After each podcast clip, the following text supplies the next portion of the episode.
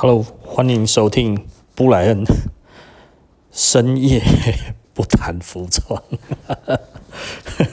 每次都觉得有一点有趣哦，因为念那个开场白哦，我我我其实都是直接一个到底啦，所以我没有在讲什么，就是没有预录什么东西起来再做一个开场白，所以我每次都要讲一样的话，有的时候会会有一点忘记，然后。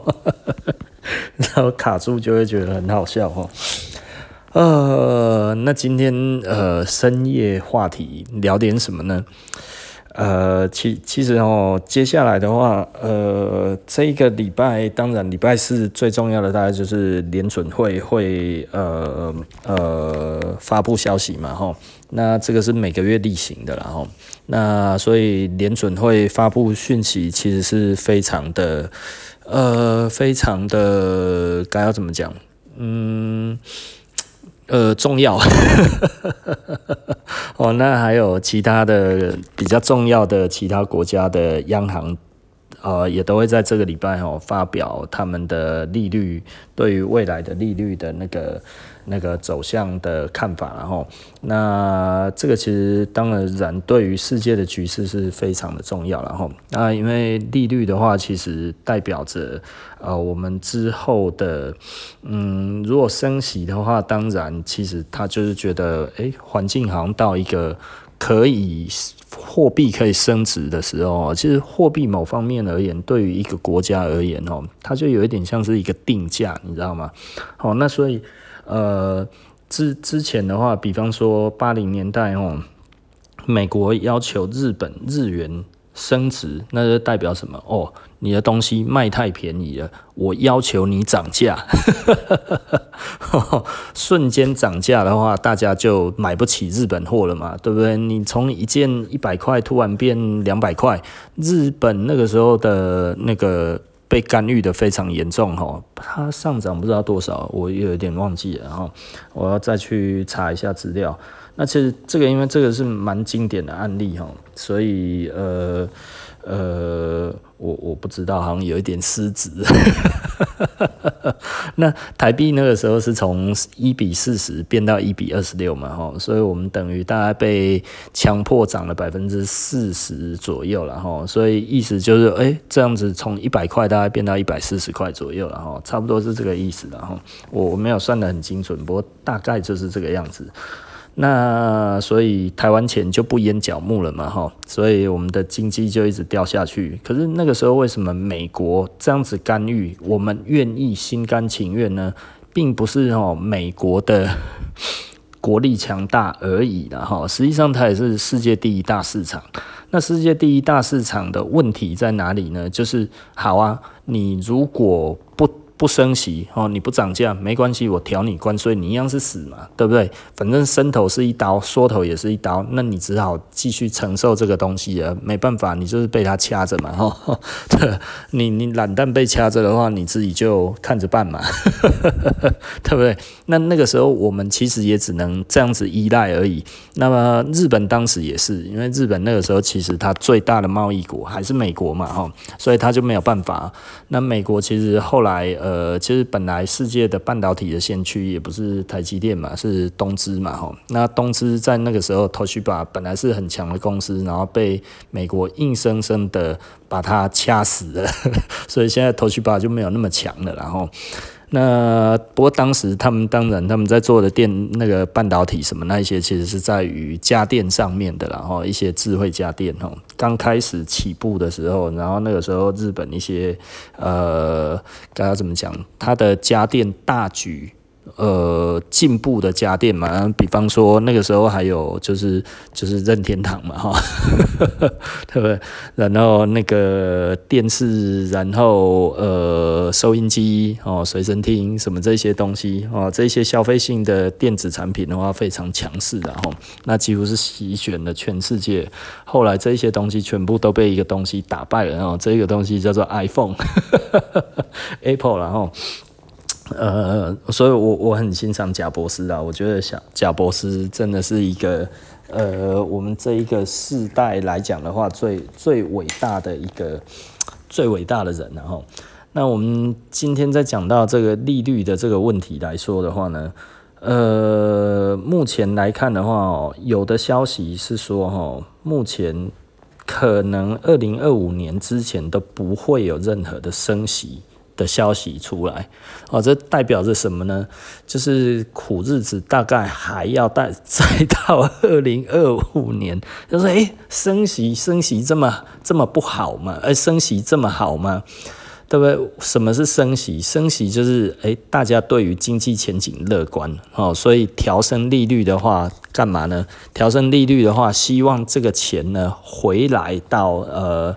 回来到国家的体系里面哦，那它也相对的就会变成呃成本增加。那比方什么成本呢？比方说就是此那个房贷，房贷通常也都会跟着央行的利率调升或者是调降嘛，哈，对不对？那如果它调升的话，房贷利率就有可能会调升。那这个当然就表示呃国家认为，诶人民还得起。对不对？如果人民还不起的话，就继续以低利率嘛，甚至是负利率哦。你钱哈不能放在银行，你放在银行的话哈，会我我我反而哈还要惩罚你哈，就是还要从里面再扣钱哦。那这个其实不不符合人性啊哈。所以老实说，负利率好像几乎没有真正的发生过了，只有被恐吓过。但是诶，有真的发生过吗？好像还不算有吧。那呃，而且目前也被发现哦，负利率是根本就无效的，然后因为钱可流通的情况之下，并不一定他们只会放在银行而不让它动，你知道？放在很多个地方都可以让钱不会动，然后还会增。涨一点小利息，然后就比方说现在来讲的话，因为有太多的所谓的垃圾证券啊、垃圾债券，然后那垃圾债券会提供一些比较好的报酬，那这一些东西其实把钱放进去，它一样是没有从事生产，你知道吗？所以某方面而言的话，就是国家举债或者是什么这一些的东西来说的话，其实嗯，我不会讲，然后。那目前对于美国有相对比较不利的，大概就是美国预计今年的举债可能就会等于它的总体 GDP 了，也就是说，目前它的举债规模到今年预测的话，有可能会会会会会满出来，然后那如果到这样子的来讲的话。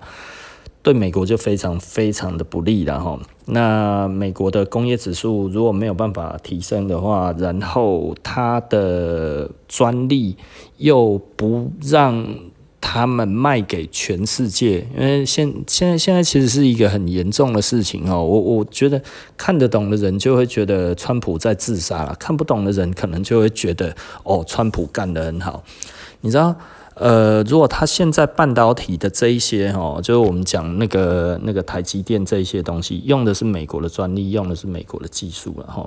那它等于整体的架构等于几乎都是符合美规的了哈。那所谓的这个规格里面呢，美国的意思就是讲，只要是用美国自己的那个那个技术哈。然后你敢卖给华为，敢卖给中国的话呢，我就要在单方面用第二大市场的力量惩罚你，然后 简单的来讲是这样子哦，所以大家怕被惩罚嘛，所以诶，那这样子我不要卖给华为，不要卖给这些东西这样子。可是仔细的想一想哦，中国拥有世界第一大市场，那你要叫中国不要买他们的半导体的。技术这个代表什么意义呢？也就是说，呃，中国的市场大概，嗯，我我好像有看一个数据，我不知道准不准哈，因为我我现在是实际上老实说，我现在没有看任何资料，然后所以全部都是我脑袋里面的东西。那所以呃，我我不。不敢确定是不是每一个东西都百分之百是正确的。那但是就估计好像有中国占美国的半导体来讲的话的三成的业绩。也就是说呢，如果我记得没错的话，然后这些半导体产业的话，如果没有中国市场，川普叫你不准卖给他的话，那大概会有百分之三十的营业额就不见了。那这这个对于半导体这一些设计公司，不不能不能说设计公司啊，整体的架构的公司，它会产生什么样子的问题？长远的来看，是一个很严重的问题。近看的话，第一个是营业额不足，造成他之后的研发不足，这个几乎是可以确定的。也就是说，川普掐住他们自己的半导体产业的脖子。呃，那当然，川普有一些反制啊，他丢了所谓的一千亿的那个、那个、那个研究开发计划的，类似这一种给他们的那个、那个。就是做科学研究了哈，前一阵子有通过，因为为了要做这件事情，所以丢了一个一千亿的那个那个预算进去哈。那这个其实在于呃美国的学界是蛮多人在反对的然后，那为什么反对呢？因为它的内容要求要做应用科学，而不是理论科学，好，而不是纯科学。那所以对他们来讲的话，川普的这一千亿其实就是在。帮这些呃高科技公司做什么呢？做开发研究，开发研究，已知目前的技术去弥补他们因为营业额不足而产生的技术可能会产生的将来产生真空的这一部分。那所以呢，它其实是实用导向，实用导向很难再产生划世代的的。该要怎么说？划时代的科技，它只能哦，我现在这样子继续这个技术，然后我把它提高门槛。但是如果中国绕道超车，基本上美国就完蛋了。所以远远优的话，就是如果现在东西 OK，这些专利中国都不能用，那中国要怎么办？中国的话就只好发展新的嘛，哈。那目前来讲的话，其实他们呃。在于半导体方面的话，我后来大概稍微了解一下哈，中国呃有发展出目前在研究的纯理论的哦，它其实还没有办法应用出来的东西是碳基半导体。那碳基半导体这一个东西的话呢，呃，如果成功了，碳基半导体它可以呃，它可以该要怎么说取代呃细晶圆，它可以。取代那个呃细的半导体，因为细的半导体，它其实到目前来讲的话，美国无法突破的，台积电可突破的地方，其实就我所大致上的理解，大概就是呃，它它它的那个细细那个细管呢，它在那个。小到目前大概五纳米以下或者七纳米以下的话，它其实会变得容易漏电。这个问题呢，非常的严重。然后，那台积电有办法克服这一些物理性质的东西，但应该大概是堆叠或者怎样之类的哦。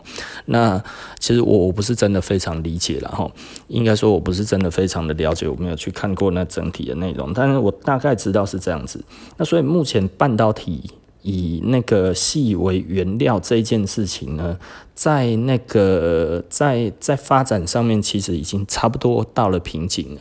那当然，台积电还可以继续再往前推，真的是很厉害了。不过，这个其实已经到非常边际了哦。也就是说，它其实可能会耗费掉很大的成本去做这一些东西。但是，呃，接下来的话，如果要可以很顺利的接下去的话，更小的更。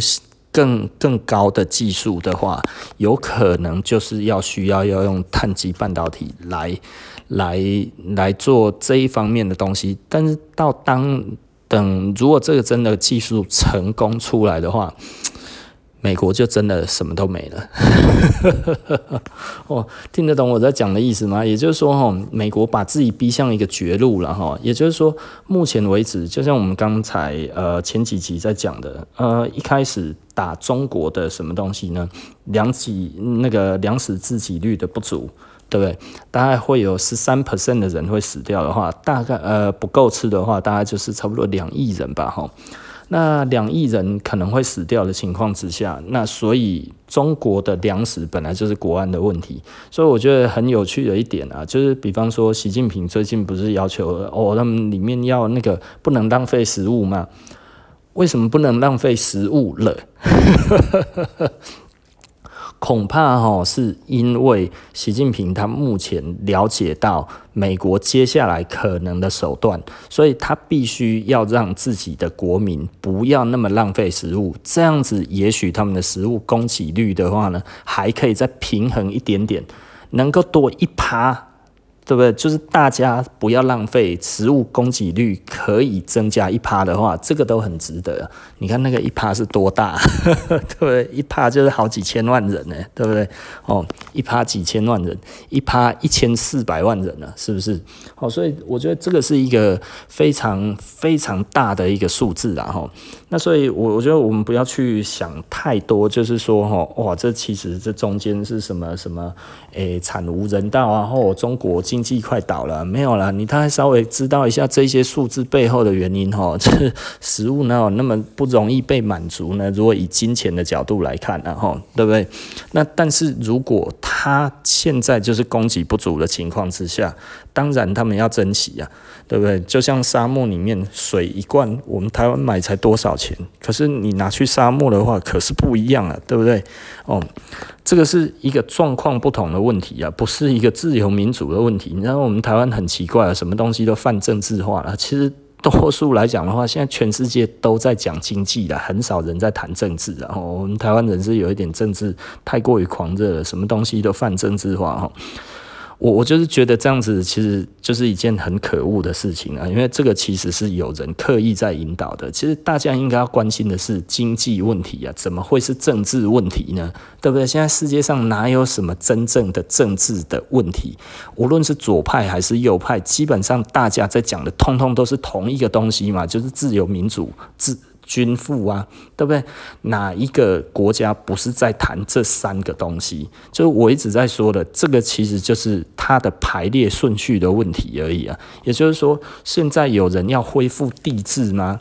有人要要要开始要讲那个那个那个封建制度吗？需要有帝王帝王的那个那个。呃，帝王的制度吗？或者是我们现在其实是一个民族自觉的时代，对不对？我们有遭受到我其他民族的迫害吗？对不对？有那一种呃不同的科技的次元的那一种压迫吗？对不对？十九世纪、十八世纪、十七世纪、十六世纪、十五世纪，这些是有的。为什么？人家拿着炮，你还拿着石头？那当然，这个其实是不同级别的。的事情在发生，所以民族其实，在那个时候相对来讲的话，民族主义容易成功，对不对？因为他其实在面对的是一个无可奈何的一个一个一个一个一个压迫嘛，所以你其实自己本身被压迫的时候，你真的是无法伸张嘛。其实，可是你说到这个时代有这种状况吗？还有吗？哦，我相信非洲还有，对不对？然后可能还有一些中东地区有类似的状况，但是存在于我们国家吗？你懂我的意思吧？哦，就是它并不会是在一个不同的一个科技次元上面的那一种的差异，你知道吗？不会是说一个是有电的，一个没电的差这么多，但是以前就是真的有差这么多嘛？吼，仔细思考一下，然后有网络的地方基本上都已经算是，现在现在真的是一个通讯一个非常。呃，容易的一个阶段了哦，所以，所以已经没有那一种民族主义应该要被提起的时候，因为我们都可以轻易的了解，大家都是人，大家其实都是，呃，该要怎么讲，都是人，哦，恻隐之心，人皆有之，然后，除非我们把它打成不是人，对不对？那你可以说谁不是人吗？其实你可以看得到，我们现在台湾的目前的状况，就是把某一些国家的人认为他们不是人，对不对？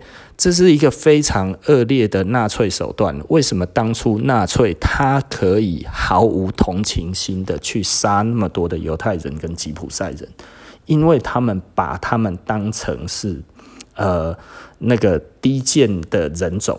所以他们认为他们很脏，他们很臭，然后他们很恶心，他们的思想很龌龊，他们其实就不是跟我们一样的人类。目前台湾是弥漫这一种气氛，但我觉得这是真的是一个很很奇怪的事情。而这个国家竟然是世界第一大市场，然后世界第二大总体 GDP 的地方，并且。那还是我们自己的文化的根源呢。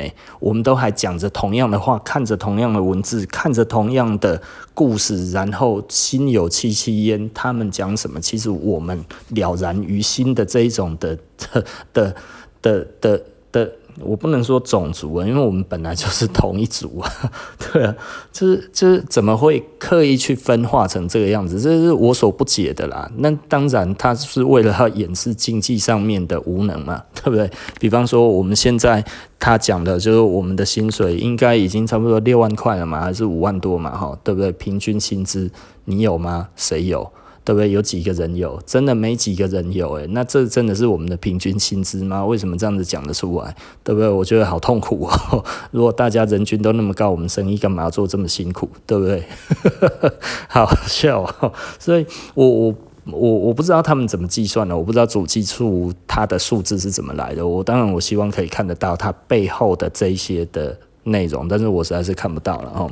那好，OK，我们其实今天在讲的大概就是呃，我们讲的还有利率的问题嘛，哈，最重要的其实老实说了，利率它其实呃伴随着就是我们的经济的情况的稳定与否，然后那目前来讲的话，的确不是一个非常的稳定的一个状态，所以基本上呢，升息目前市场消息是说，二零二五年以前可能都不会升息，然后啊不会升息。是一件很可怕的事情哈，为什么呢？因为资金成本非常低了哈，所以房价呢会不会涨？呃，会涨。那应该说会不会跌？应该是不会跌。好，那物价还有各方面会不会继续涨？会。为什么？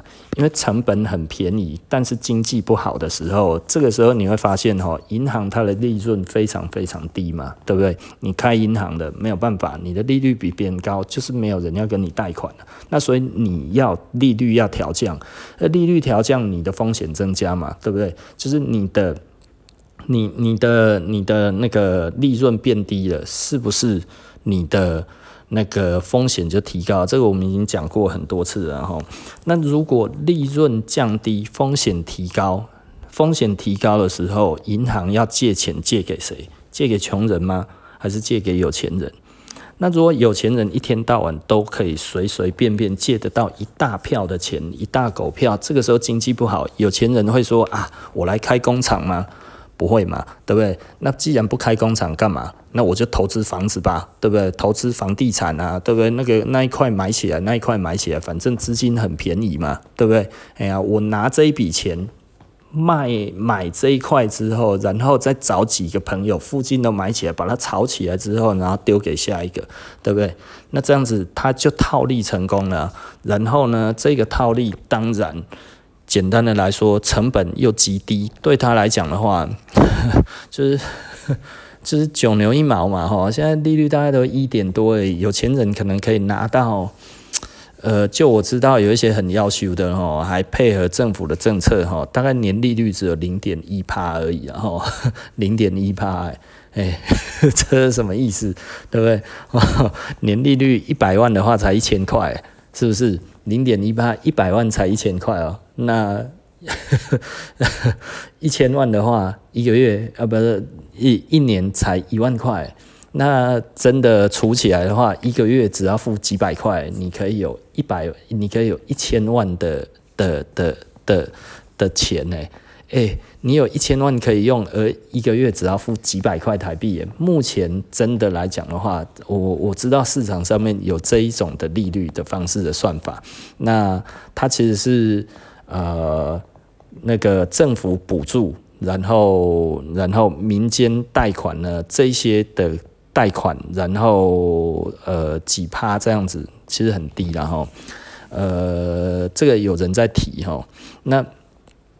呃，政府补助最主要的的帕数，然后它剩下的只剩下零点一帕，那这一点呃，剩下的这一些大概是他负零点一趴的十几倍嘛，吼，因为现在都是一点多趴嘛，吼，所以其实政府是负担一点多趴，然后他只需要负担零点一趴，然后这一个东西呢，后来都拿去炒工业用地了，所以现在工业用地非常非常高。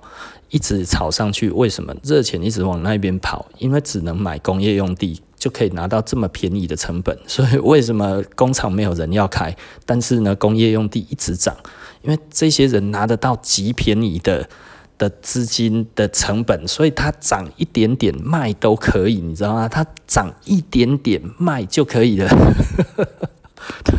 就是你可以想象，他借一亿一个月的成本。也不过才几千块台币而已，对不对？台湾目前现在是这样子的状况，可是这中间其实本来应该要上百万的、上百万的这一些的，那个上百万的的的利息钱呢？谁去贷？谁去垫的？是政府去垫的，拿你我的。拿拿你我的 纳税钱，Oh my God！我真的实在是头好痛啊！不讲还好啦，讲的就那个。其实老实说了齁，我我自己听了之后，我是很吐血了。那但是也无无可奈何嘛。这个这个这个是实际上就是这个样子。然后我们其实真的没有办法，这这。呃，大家要这样子搞，那所以真的就没有办法。那所以其实老实说了，我我不知道这一些一点多趴到底是不是立即，或者是它其实是延后的，也就是说可能是给宽限期，所以只有零点一趴，然后政府先带电，然后之后还要还过去，也许啦。但是几年之后，它只要可脱手就可以了，诶，你懂吗？哦，他就赚到了。啊这些东西这样子之后的，其实又转嫁给另外一个人了嘛，然后他钱又还回去了，然后所以诶，好像两相不呃，政府钱也拿回来了，而他也没有欠政府钱了，然后呃，房子也卖掉了，也赚了一狗票了。那这个时候上涨的地价是谁的？谁谁要承担呢？就是大家承担了嘛，吼。那所以比较简单一点的啦，就是。为什么会这样子？对啊，为什么都不会降？为什么跌不下来？疫情这个样子，房价有跌吗？没有跌，为什么？就是利率的关系啊，利率太低了，然后那所以利率涨，哇，那我的房贷也会涨诶，对啊，所以要很小心啊。如果之后的那个景气开始回升的话，真的要很注意，有可能会被断头 哦，有可能利率突然升上去哦，现在算哦。是可以负担的房贷，将来不一定可以。那而且那个时候景气在变好，如果你第一波没有马上跟着赚到钱的话，有可能你就会卡死在中间。然后，因为经济在复苏的话，对于顶层的人是很快回来，可是越往底层的话，它的渗透是越慢的。然后，好，那我们今天就聊到这里。然后，那布莱恩深夜，呃，不聊服装，我们呃。下一集不见不散了，好，拜拜。